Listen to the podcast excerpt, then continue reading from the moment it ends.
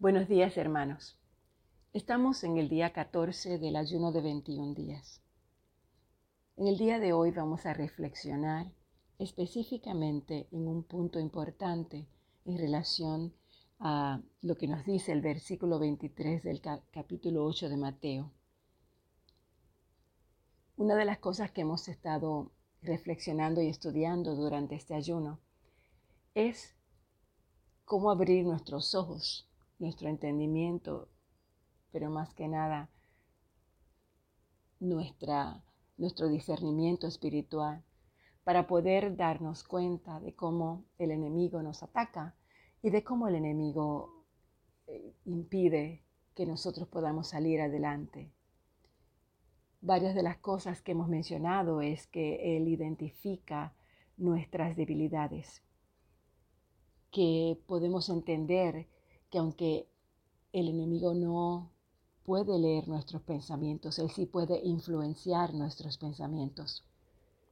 También que muchos de los hábitos que hemos desarrollado son basados en la experiencia que hemos tenido. Y muchos de ellos han sido como una manera de protección a las experiencias negativas, a las experiencias malas. Vamos a leer el capítulo 8 de Mateos, el versículo 23. Dice, y entrando él en la barca, sus discípulos le siguieron. Y he aquí que se levantó en el mar una tempestad tan grande que las olas cubrían la barca, pero él dormía. Y vinieron sus discípulos y le despertaron diciendo, Señor, Señor, sálvanos que perecemos. Él les dijo, ¿por qué teméis, hombres de poca fe? Entonces levantándose, reprendió a los vientos y al mar, y se hizo grande bonanza. Y los hombres se maravillaron diciendo, pero ¿qué hombre es este que aún los vientos y el mar le obedecen? Los discípulos no salían de su asombro. Lo más importante de este versículo es la poca fe que ellos proyectaron, que ellos reflejaron. Y debemos entender que la poca fe es motivo de temor, de inseguridad y de alarma, tanto en la vida personal de nosotros como en la labor misionera que nuestro Señor nos encomienda en la tierra para la iglesia. Una de las cosas que el Señor quiere que nosotros reflexionamos en el día de hoy es entender que cuando el temor se asoma, Jesús está con nosotros. Y no podemos olvidar eso. Jesús navega en la barca rumbo a la región de Gádara. Él va acompañado de sus discípulos y son sorprendidos por una tormenta en medio del mar. La magnitud del fenómeno lo expresa Mateo al usar un término que significa una catástrofe natural o un terremoto. La barca parece ser devorada por las olas que la cubren y los discípulos son arrobados de terror. Están desesperados y creen perder la vida. Pero la actitud de Jesús contrasta con esta desesperación de los discípulos. Él duerme tranquilo en un lado de la barca. Hasta ahí llegan para despertarle y para demandarle su ayuda. La mirada de Jesús es serena y es firme y se posa sobre los rostros sudorosos y angustiados de sus discípulos. Los ojos de los discípulos seguramente reflejan el temor que se ha apoderado de ellos y su único reproche es, ¿por qué tenéis hombres de poca fe? El temor asoma cuando nos falla la fe. La crisis de fe es vivir al margen de la presencia de Jesucristo, porque Él está con los discípulos, Él está con nosotros. Pero no es suficiente su presencia para infundirles confianza. Ellos van a recriminarle su actitud. Sálvanos, no entienden cómo permanece dormido cuando la vida de todos corre peligro. No solo pierden su propio control, sino que intimidan a Jesús con palabras insolentes. ¿Cuántas veces nosotros hacemos eso? ¿Cuántas veces estamos desesperados, angustiados? Estamos eh, necesitados de la presencia de Dios inmediata para que nos saque de un problema, para que nos salve de una situación en específico.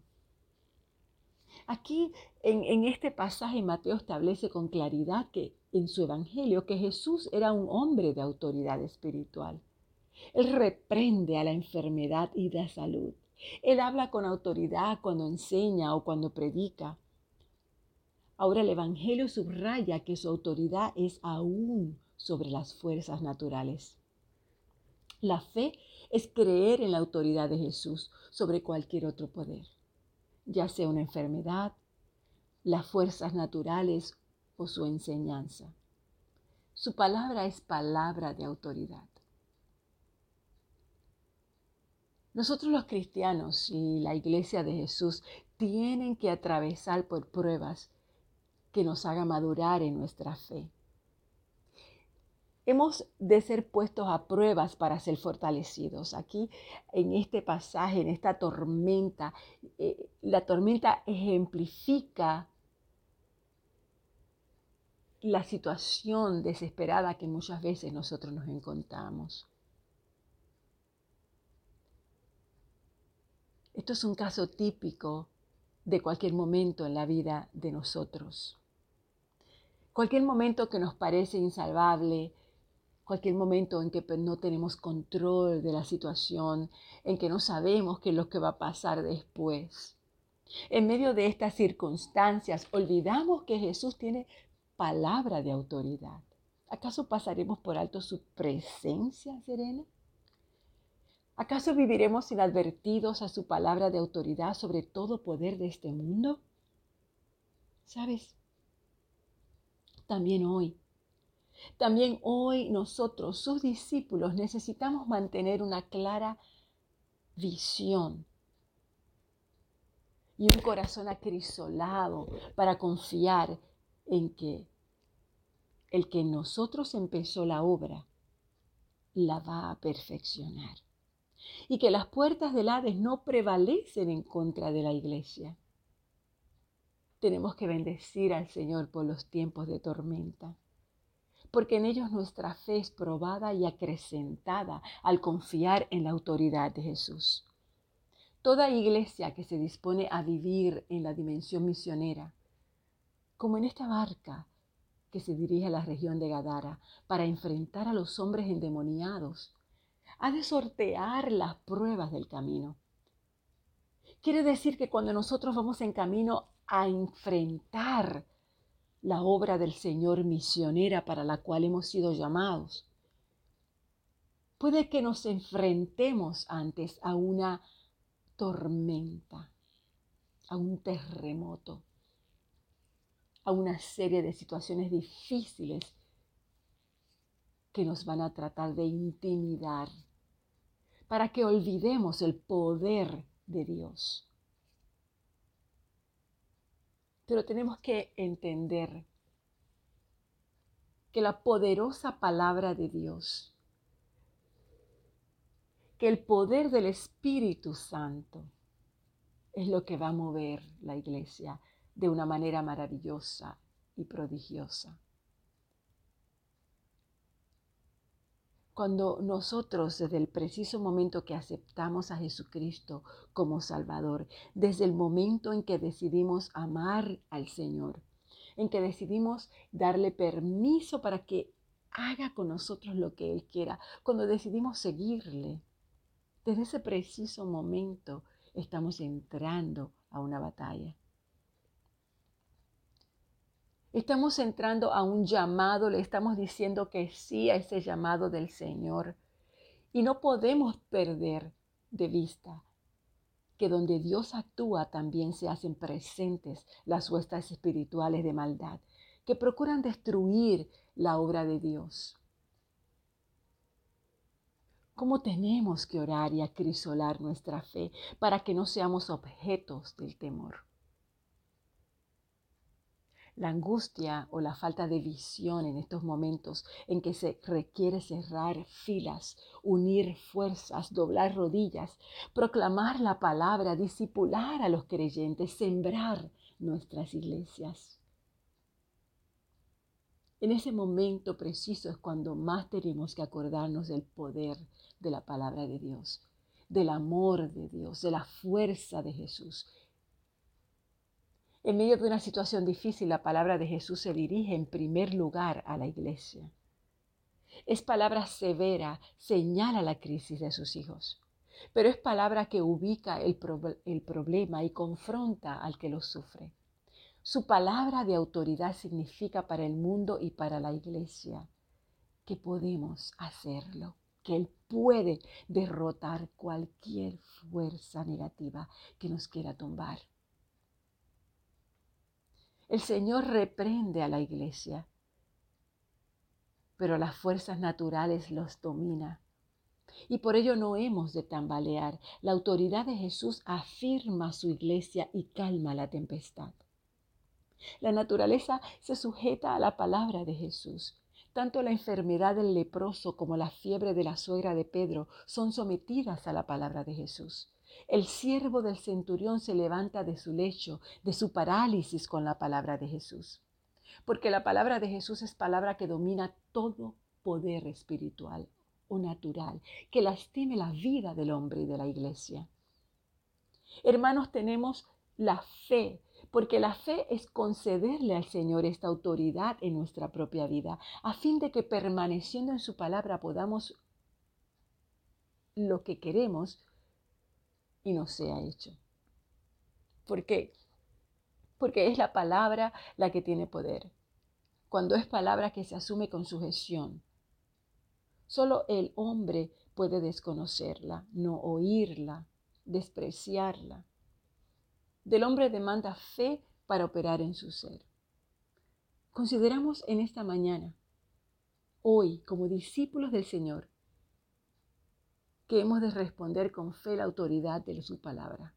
Porque la afirmación del Evangelio sigue siendo verdadera para nosotros conforme a su fe hecha. Y la fe es un don de Dios que se despierta por el oír de la palabra.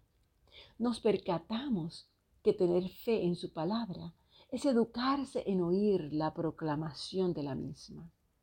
Porque la medida en que conocemos las promesas del Señor y vivimos de acuerdo a ellas, nuestra fe se abre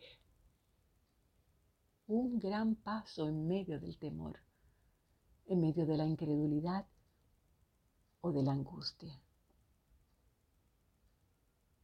Mi hermano, yo te pregunto hoy, ¿Acaso somos hombres de poca fe? ¿Acaso somos un pueblo que está sumido en la incredulidad y en el temor? Yo te digo a ti, hermano, hermana, que me estás escuchando, no dudemos, sino confiemos en el poder de nuestro Señor, porque Él tiene el poder sobre las fuerzas espirituales y naturales. Cualquiera que sea la tormenta que estemos atravesando, podemos confiar en que su palabra transforma en calma. Su palabra transforma en paz, en tranquilidad. Así sucedió con la mar temerosa. A su palabra se transformó en tranquilidad marchar el ritmo misionero, asumir nuestro compromiso de discipulado, ha de ser motivo de atención para redoblar nuestra fe a fin de no temer en medio de la tormenta. Hermana que me escuchas, hermano que me escuchas, Jesús va contigo, Jesús va con nosotros y Él no nos abandona. Él navega tranquilo con su iglesia porque tiene el poder que ha recibido del Padre para someter todo poder que ha de levantarse amenazándonos a nosotros, sus hijos. Así que con esta confianza vamos a marchar, porque el reino de los cielos se hace fuerte y los valientes lo arrebatan. El Señor nos está llamando a ti y a mí. El Señor está en nuestra barca. Él está en la barca. Él conoce tus pensamientos, Él conoce tus anhelos, Él conoce tus sueños, Él conoce todo lo que tú deseas. Él conoce todo. Él es el que te llamó, el que te creó, el que sembró en tu corazón un sueño, un anhelo. Él nos va a acompañar hasta el final del llamado. Él va a perfeccionar todo aquello que Él ha comenzado con nosotros. Así que no caigas. Recuerda que la tentación está a la vuelta de la esquina, no caigas. Hoy más que nunca, hoy, en el día de hoy, más que nunca, yo quiero que estés vigilante, que recuerdes que Jesús está contigo. Y cuando venga el ataque del enemigo, cuando ya la primera palabra que no está acorde a lo de Dios quiera salir de tus labios, inmediatamente cierra tus labios y di, Él está en la barca conmigo. Él está en la barca conmigo. Él está aquí conmigo, Él me está ayudando. Él sabe lo que yo estoy combatiendo en este momento. Él sabe cuáles son mis debilidades. Él conoce cuáles son mis flaquezas. Él sabe cuáles son esas fallas en mi carácter que yo tengo que mejorar hoy. Porque si no permito a Dios que modele mi carácter, que trabaje con mi corazón, si yo me pongo en el medio y obstaculizo lo que Él quiere hacer con mi vida, si yo hago eso, no voy a llegar. Y voy a caer y luego me voy a condenar yo misma. O si no, piensa en esos momentos en que has caído. Y después te sientes culpable. Después te sientes sucio o sucia. Después sientes que no tienes la fuerza para volver al Señor. Porque pensaste que le fallaste, pero no, ¿sabes qué? Todos ser humanos somos así. En el día de hoy simplemente mantén claro, Él está conmigo, Él está en mi barca, Él me está llevando a nuevos mares. Al otro lado están los endemoniados. Al otro lado están los que necesitan de mi fortaleza espiritual para sentir que tienen a Cristo, para llegar a los pies de Cristo. Dios me va a usar. Al otro lado está mi llamado, al otro lado está mi mandato, al otro lado está lo que Dios quiere que yo haga, el propósito de mi vida.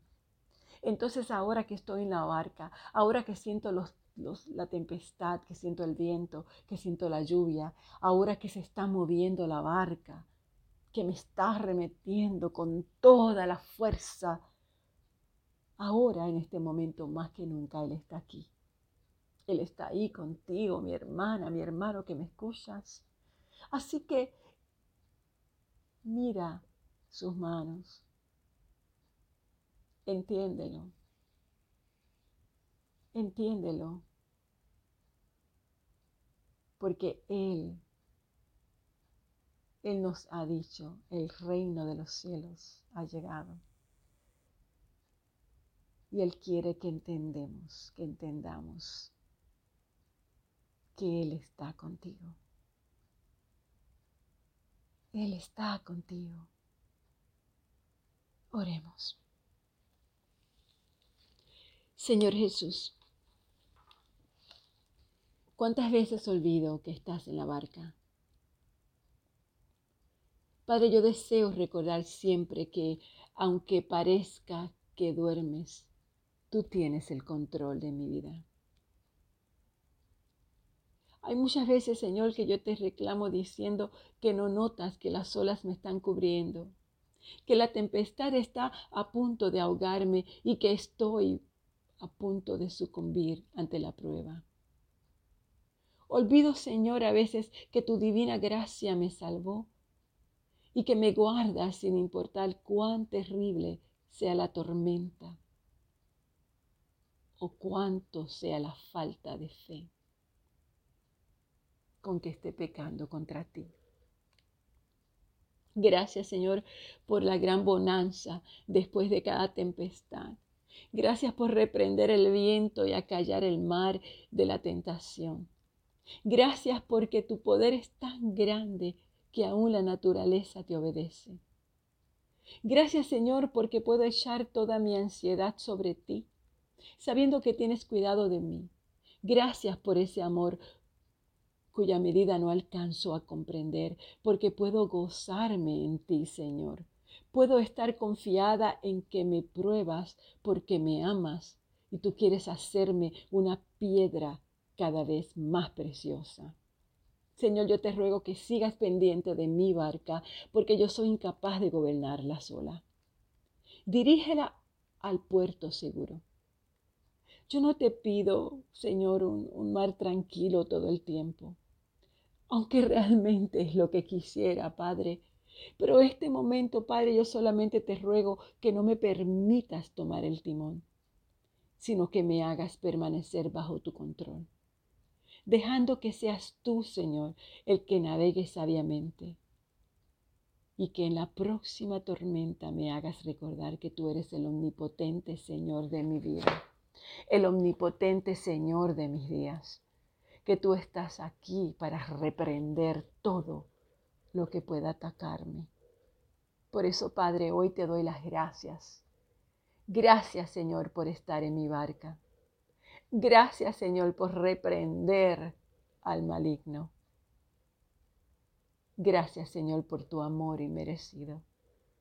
Gracias, Señor, por tu gracia. Padre, te pido perdón por las veces que te he fallado. Te pido perdón, Señor, cuando me he dejado llevar por la tormenta. Te pido perdón por el daño que le he hecho a otros. Te pido perdón por el pecado, Señor. Te pido perdón, mi Dios, porque he olvidado que tú estás aquí con tus brazos extendidos para abrazarme, para protegerme, para darme vida, para hablarme. Hoy, Señor, háblame. Háblame claro, mi Dios. Muéstrame el camino que debo seguir. Señor, yo te pido que me enseñes a alabarte. Yo te pido, Señor, que despiertes en mí un anhelo y un hambre profundo de conocerte cada vez más. Señor, abre mis brazos para recibirte. Señor, te doy permiso para que redargullas en mi ser y para que vayas al origen de mi ADN, donde comenzó mi incredulidad, donde comenzó mi dolor, donde comenzó mi hastío, mi vagancia, para seguirte a ti. Hoy, Señor, yo llevo todo pensamiento negativo, todo sentimiento que no está acorde a ti. Lo llevo, Señor, arrestado, y lo someto a la obediencia tuya, Padre. Y por esto te doy gracias ahora, Señor. Gracias, mi Dios, te amo. En nombre de Jesús. Amén. Un abrazo para todos, señores. Hasta mañana.